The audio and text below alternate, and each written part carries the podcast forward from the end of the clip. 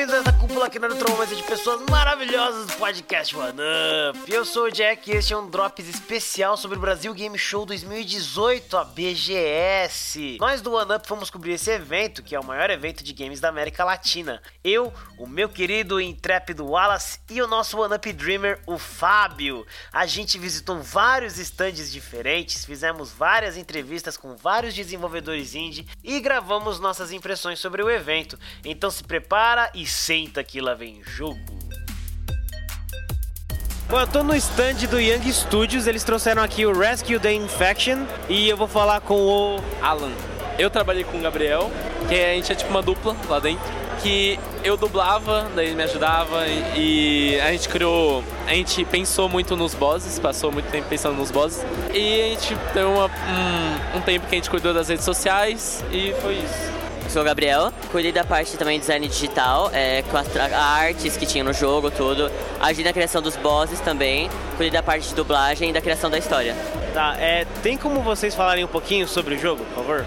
Então, o jogo, por conta da superlotação do mundo, foram criadas umas ilhas, assim, umas ilhas artificiais que as pessoas foram para elas para se estabelecerem, viverem lá. Aí os cientistas descobriram uma planta e essa planta transmitia um vírus e transmitia o vírus para a ilha.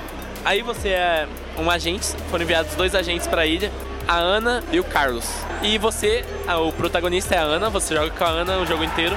E seu objetivo é descobrir o que aconteceu na ilha e salvar os sobreviventes e especificamente a sua filha, que ela estava lá com o pai e ela tem esperança de que ela esteja viva na ilha. Em geral é isso. Maneiro, o jogo é um FPS ou o que, que é um RPG, um jogo de aventura? É um FPS com estilo de sobrevivência, é um sobrevivência, com algumas, com algumas características de furtividade e é isso, sobrevivência, FPS.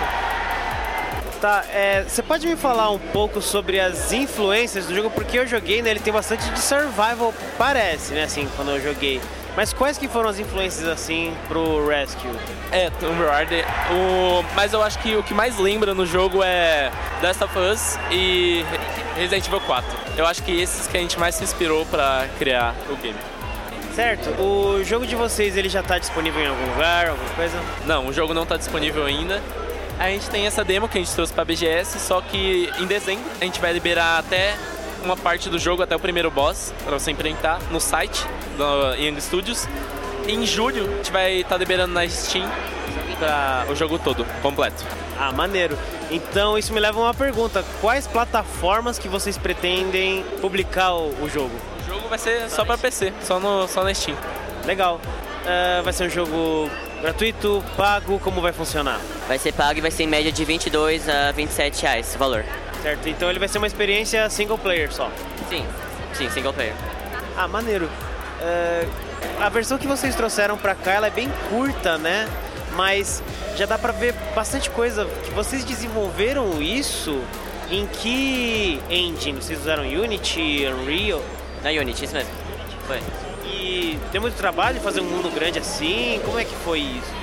Então, a gente começou faz só quatro meses. Então, realmente, com, é, o que mais demorou para ser feito realmente foi a programação do jogo, realmente. Mas é, a gente trouxe é, essa parte bem curta para a BGS, que como é um jogo modo história, ele acaba sendo muito completo, muito longo. Então, é, ele tem a média de 5 horas de gameplay, por exemplo, o jogo inteiro. Então a gente trouxe uma versão mais simplificada para o jogador ele ter uma experiência com é, o modo furtivo, né? De poder observar as coisas, ficar no modo mais stealth.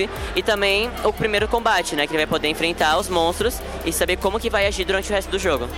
Ah, legal.